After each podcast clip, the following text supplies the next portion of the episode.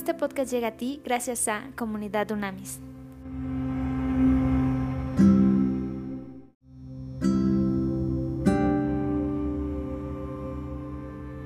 Trascendente día, vamos hoy a seguir con nuestro maravilloso estudio de la carta a los hebreos. Qué profunda carta. ¿eh? Vamos al capítulo número 10 y van a ver qué interesante lo que vamos a ver hoy. En el número 1 arrancamos. La ley es apenas el contorno de los bienes venideros y no su imagen real. Por eso jamás podrá hacer perfectos a los que cada año se acercan a Dios para ofrecer los mismos sacrificios. Si en realidad pudiera entonces los que rinden, este culto, una vez limpios, dejarían de ofrecerlos, pues ya no tendrían más conciencia de pecado. ¿Ok? Es lógico, al final vamos a profundizar más en esto. Pero con estos sacrificios cada año se hace memoria de los pecados, memoria de los pecados, ojo. En el 4 dice, porque la sangre de los toros y de los machos cabríos no puede quitar los pecados. Por eso, al entrar en el mundo, Cristo dijo, no quieres, no quieres sacrificio y ofrenda, pero me has dado un cuerpo. No te agradan los holocaustos ni las expiaciones por el pecado. Entonces dije, mi Dios, aquí estoy para hacer tu voluntad, como está escrito de mí en el libro. ¿Ok? Salmos 46, 8. Al decir primero, no, quiere, no quieres ni te agradan sacrificios, ni ofrendas, ni holocaustos, ni expiaciones por el pecado, cosas que se ofrecen según la ley, y luego añadir, aquí estoy para hacer tu voluntad, quítalo primero para establecer esto último, por esa voluntad somos santificados mediante la ofrenda del cuerpo de Jesucristo, hecha una sola vez y para siempre. Todo sacerdote ministra día tras día, y una y otra vez ofrece los mismos sacrificios, los cuales nunca pueden quitar los pecados. Ojo, Éxodo 29. 39:38. Esto busca en Éxodo 29:38 para confirmarlo. En el 12 dice, pero Cristo, después de ofrecer una sola vez un solo sacrificio por los pecados, para siempre se sentó a la derecha de Dios. ¿Ok? Importantísimo. Y de ahí en adelante está en espera de que sus enemigos sean puestos por estrado de sus pies. Salmo 110.1. En el 14 dice, Él por medio de una sola ofrenda hizo perfectos para siempre a los santificados. Amén, Señor. De esto nos da testimonio el Espíritu Santo. Pues primero dice, el Señor ha dicho, o sea, entonces la, la, garantía que tú y yo tenemos de que podemos ser santificados, una cosa es salvados y otra cosa santificados, es por y a través y en el Espíritu Santo. El que nos da acceso es el sacrificio de Jesucristo. El, el Señor ha dicho, este es el pacto que haré con ellos después de aquellos días. Pondré mis leyes, mira qué hermoso, pondré mis leyes en su corazón y las escribiré en su mente. Jeremías 31, 33. Maravillosa esta promesa, maravillosa. Y así es efectivamente, por eso estamos estudiando la palabra hoy. Y luego añade, y nunca más me acordaré de sus pecados y de sus transgresiones. Jeremías 31, 34. Eso es profético. Lo que está hablando este autor es absolutamente profético, lo está confirmando con la Torah, con el Antiguo Testamento. En el 18 dice, cuando los pecados ya han sido perdonados, no hay más necesidad de presentar ofrendas por el pecado. Hermanos, puesto que con toda libertad podemos entrar en el lugar santísimo, por la sangre de Jesucristo, por el camino nuevo y vivo que Él nos abrió a través del velo, es decir, de su propio cuerpo, ¡pum! y puesto que tenemos un gran sacerdote al frente de la casa de Dios, acerquémonos con un corazón sincero. Mira qué belleza el 22. Acerquémonos con un corazón sincero y con la plena seguridad de la fe con el corazón purificado de una mala conciencia y con el cuerpo lavado en agua pura. ¡Wow! Levíticos 8:30 y Levíticos 8:6. En el 23 dice, mantengámonos firme sin fluctuar la esperanza que profesamos, porque fiel es el que prometió. Tengámonos en cuenta unos a otros a fin de estimularnos al amor y a las buenas obras. No dejemos de congregarnos como es la costumbre de algunos, sino animémonos unos a otros y con más razón ahora que vemos que aquel día se acerca. El 26 se intitula Advertencia a los pecadores deliberados. ¿Te das cuenta qué, qué interesante? Cómo fomenta el amor y las buenas obras. Qué impresión. Ahora, en el, 26 dice, si con toda la intención pecamos después de haber recibido el conocimiento de la verdad, ojo que aquí está cañón el 26, si con toda intención pecamos después de haber recibido el conocimiento de la verdad, ¿cuál es la verdad? Cristo, la sangre de Cristo nos da acceso y el poder del Espíritu Santo nos santifica. Listo, salvación es, es de golpe, santificación es un proceso a través del Espíritu Santo y puede ser de inmediato con el poder inmenso que trae el Espíritu Santo en sí. Entonces, ya no queda más sacrificio por los pecados, sino una terrible expectativa del juicio y del fuego ardiente que devorará a los enemigos de Dios. Isaías 26:11. Cualquiera que desobedece la ley de Moisés muere sin falta, siempre y cuando haya dos o tres testigos que declaren en su contra. Deuteronomio 17, 6, 19 y 15. ¿Y qué mayor castigo piensan ustedes que merece al que pisotea al Hijo de Dios? Tómala y considera impura la sangre del pacto. Éxodo 24, 8 en la cual fue santificado e insulta al Espíritu de la gracia. Bien sabemos que el Señor ha dicho, mía es la venganza, yo pagaré Deuteronomio 32, 35. Y también el Señor juzgará a su pueblo, Deuteronomio 32, 36. Horrenda cosa es caer en las manos del Dios vivo. Pero recuerden ustedes los tiempos pasados, cuando después de haber sido iluminados, soportaron ustedes los sufrimientos de una gran lucha. Algunas veces fueron expuestos públicamente a las burlas y las aflicciones y otras veces llegaron a ser compañeros de los que enfrentaban una situación semejante. Además, ustedes también se compadecieron de los presos y gozosos soportaron el despojo de sus propios bienes, sabedores de que en los cielos tienen una herencia mejor y permanente. Por lo tanto, no pierdan la confianza que lleva consigo una gran recompensa. Lo que ustedes necesitan es tener paciencia, amén, para que una vez que haya que hayan hecho la voluntad de Dios reciban lo que Él ha prometido darnos, porque dentro de muy poco tiempo el que ha de venir vendrá y no tardará, pero el justo vivirá por la fe. Pero el justo vivirá por la fe, y si se vuelve atrás, no será de mi agrado, no será de mi agrado. Pero el justo vivirá por la fe, y si se vuelve atrás, no será de mi agrado. En Habacuc 2, 3, 4 confirma en la Torah.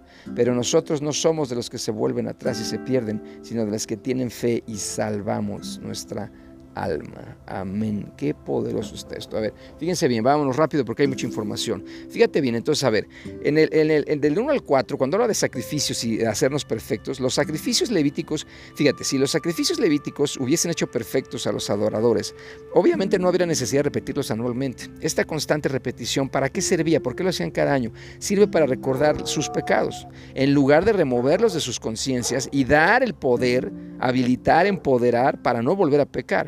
Los sacrificios de animales no pueden limpiar la culpa del pecado, ¿ok? Después, en el, del 5 al 10, cuando habla de mediante la ofrenda del cuerpo de Cristo, ¿a qué se refiere? Dice, aunque ordenados por Dios, los sacrificios y las ofrendas eran insatisfactorios porque se trataba solo de sombras y símbolos de lo que había de venir con Cristo. ¡Qué maravilla! Dios quiso que se consumara mediante la ofrenda del cuerpo de Jesucristo, ¿ok? Muy interesante, muy interesante. A ver, y después, eh, eh, del 15 al 17, cuando habla de que hay, nos atestigua, ¿qué significa eso de que el Espíritu Santo es testigo? O sea, además de que la única ofrenda de Cristo trae promesa de salvación, el Espíritu Santo es testigo de que a través de Jeremías explica claramente que Dios hará en nosotros, obrará en nosotros para hacer surgir nuevos deseos de hacer su voluntad maravilloso. Aún más, donde quiera que el antiguo pacto solamente podía servir como recordatorio de pecados, el nuevo pacto, el de Cristo, trae perdón, redención uh, y habilitación por medio del Espíritu Santo. O sea, no se trata de ti de mí, se trata del Espíritu Santo a través de nosotros y ahí es donde nos sorprendemos y debemos tener la humildad de siempre reconocerlo así. Del 19 al 21, cuando habla de la sangre de Cristo, la confianza en entrar a la presencia de Dios se basa en la sangre de Jesucristo y en su ministerio como sumo sacerdote. ¿ok? La adoración que nace de un corazón sincero, en el 22 cuando habla de corazón sincero, esto es, ¿qué significa? Con completa franqueza de propósito, debe estar basada en la seguridad del poder justificador de la sangre de Cristo y el poder santificador de la palabra de Dios. Amén. Y de la habilitación por medio del Espíritu Santo. En el 24-25 fíjate muy bien, nos da una instrucción bien clara. El amor de unos por otros en Cristo debe manifestarse en acciones concretas de amor y en unidad a través de su nombre, o sea, en el nombre de Cristo especialmente en la luz de su inminente venida. ¿Ok? Después el 26-27, una de las advertencias, ojo, está cañón, más solemnes contra la apostasía, apostasía cuenta que es negar a Cristo, negar al Espíritu Dios, apostasía, negar a Dios, que encontramos en la Escritura. Si uno abandona deliberadamente a Cristo, no hay otro sacrificio por el pecado, o sea, está cañón. Después 28-29 cuando habla de, violar la ley de Moisés. ¿Y qué significa esto? Hay grados en el castigo. El que viola la ley de Moisés sufre el castigo prescrito en Deuteronomio 17.2.6. Un apóstata del cristiano, ya, como la primera iglesia, la iglesia primitiva, de apóstata de Cristo, sufrirá un castigo mucho mayor porque ha pisoteado al Hijo de Dios considerado su sangre inmunda y hecho afrenta al Espíritu Santo. O sea, ya está más cañón ahí. A ver, cuando habla de paciencia, que cómo nos hace falta paciencia, en griego es upomone, ¿ok? Constancia, perseverancia, sobrellevar, firmeza, mantenerse, sufrir pero con paciencia. La palabra combina upo, que es debajo, y mone, que es permanecer. Describe la capacidad, la capacidad que tú y yo tenemos, ¿ok? De continuar en pie bajo circunstancias difíciles, no asumiendo una, una ojo, complacencia pasiva, sino la entereza de quien resiste activamente ante los inconvenientes y el fracaso. Es decir, es esperar pero esperar tú y yo en una fe maravillosa. A ver, rápidamente que quiero, hay otra, hay otra, hay otro componente que quiero decir claramente que está muy cañón. Fíjate bien, esto es muy poderoso. Lo que vamos a leer ahorita, fíjate bien, dice, esto está muy, muy interesante. Vamos a, hacer una referencia a Romanos, ¿ok? Cuando habla de, porque es muy similar lo que se plantea. Acuérdate que la, la Romanos la escribió Pablo pero la de Hebreos es un autor desconocido y una de las tres opciones es el apóstol Pablo, no está confirmado. Pero fíjate interesante, ¿ok? En, en, Romanos 3, del 19 al 20, hay versículos que la conclusión es contundente, ¿ok? Aquí es Pablo el que está hablando, acerca del pecado y la justicia. Quiero que esto quede muy claro, ¿ok? Aquí Pablo cita el Antiguo Testamento para demostrar la iniquidad del hombre, ¿ok? Y luego habla de la ley, la ley se refiere al Antiguo Testamento, la Torah, y fíjate, se diseñó para silenciar a toda la humanidad de la sentencia que los seres humanos tienen contra la acusación de pecado. De igual manera, la ley pretendía convencer a todos los hombres de su culpa o de sujeción al castigo delante de Dios.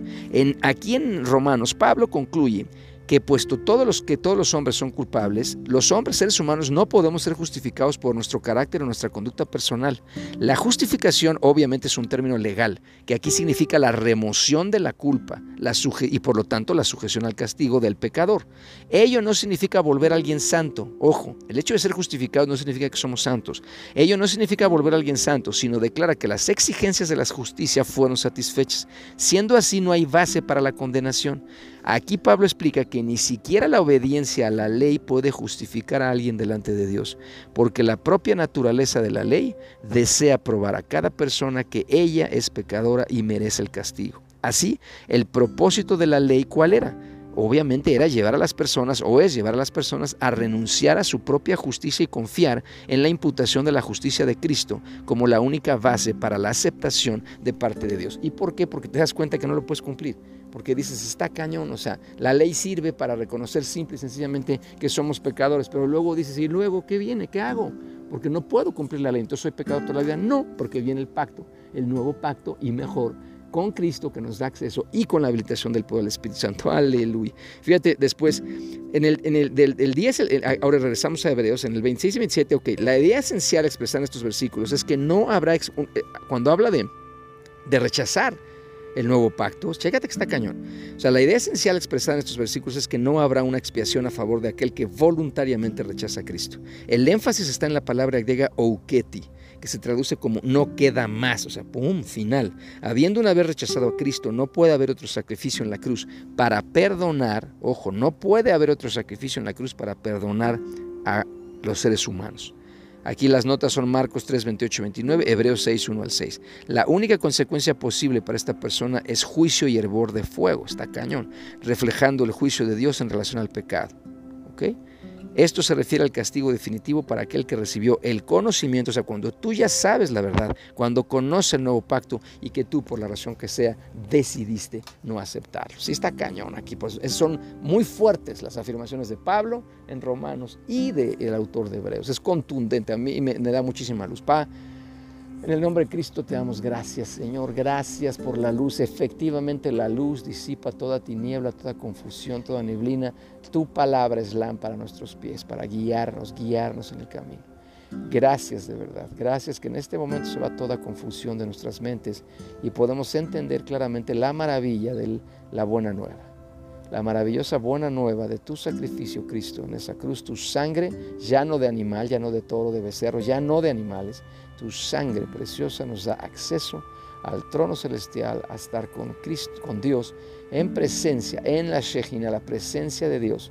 Y tu precioso Espíritu Santo nos habilitas, habitando en nosotros, nos habilitas, nos empoderas para poder llevar una vida santa, plena, como a ti siempre te plació desde el principio de los tiempos. Gracias que somos embajadores tuyos. Esto lo creemos, lo hablamos y lo profetizamos sabiendo que hecho está y lo vivimos en el nombre de Cristo. Amén.